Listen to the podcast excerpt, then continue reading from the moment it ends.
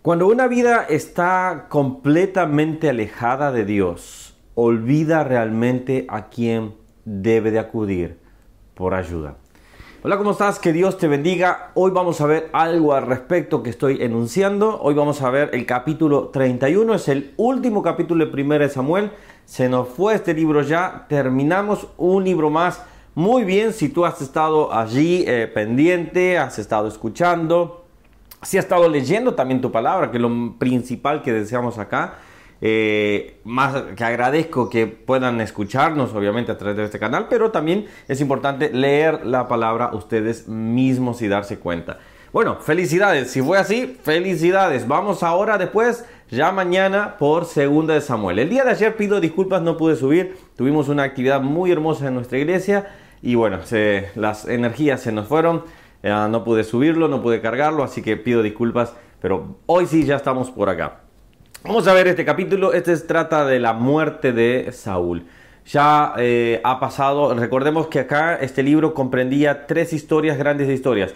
La, la vida de Samuel, su inicio y su muerte, la vida de Saúl, su inicio, y la vida de David. Y ahora acá estamos viendo el cierre totalmente ya de la vida de Saúl.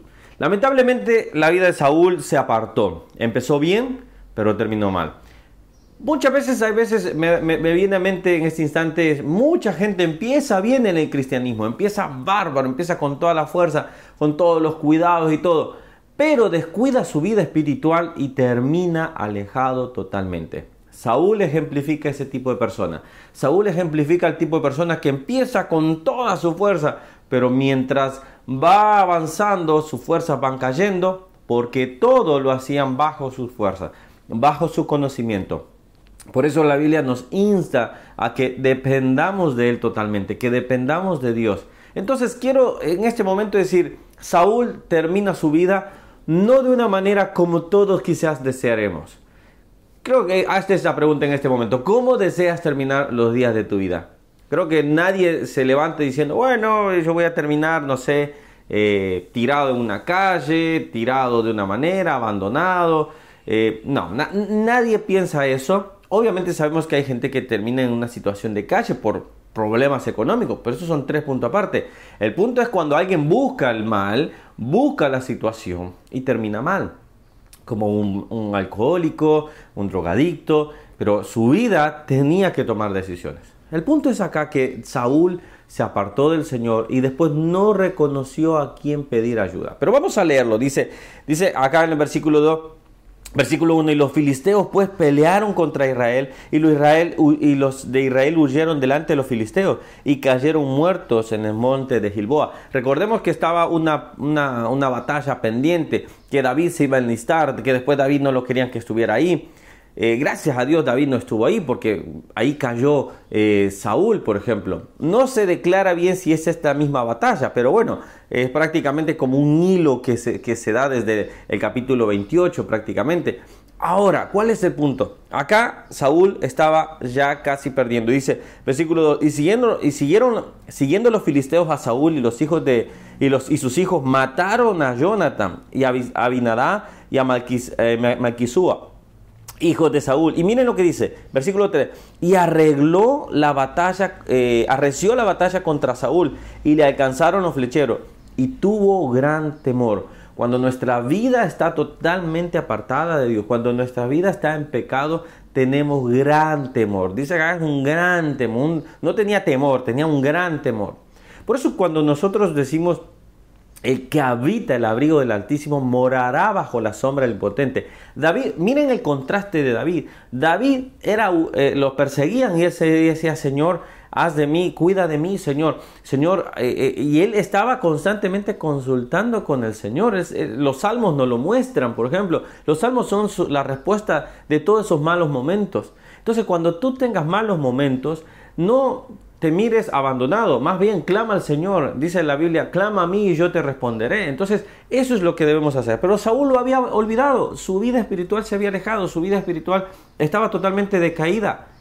Ese es el problema, cuando la gente se aleja de Dios, no sabe a quién acudir y se le olvida cómo acudir a Dios, es lo peor.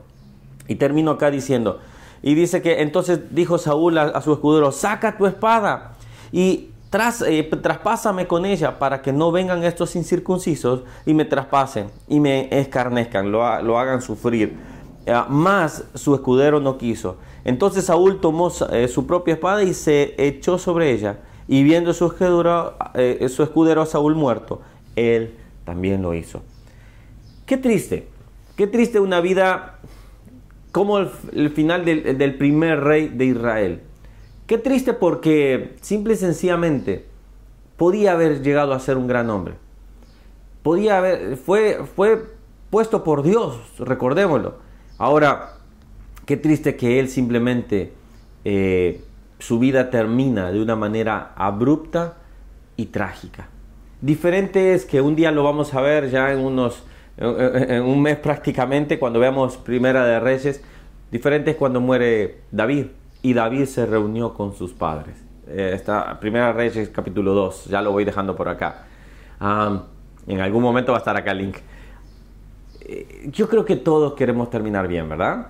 Creo que todos queremos terminar eh, con la familia alrededor, queremos terminar en paz. Quizás estás lejos y dices, no va a estar mi familia, pero sabes que estás en paz con ellos.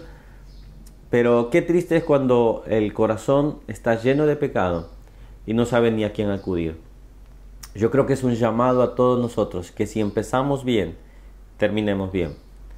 Que peleemos la buena batalla, que no nos cansemos, que no digamos esto es por gusto, esto es lo mismo de todo. No, el Evangelio, alguien una vez me dijo, el, Evangelio no funcionó en mí.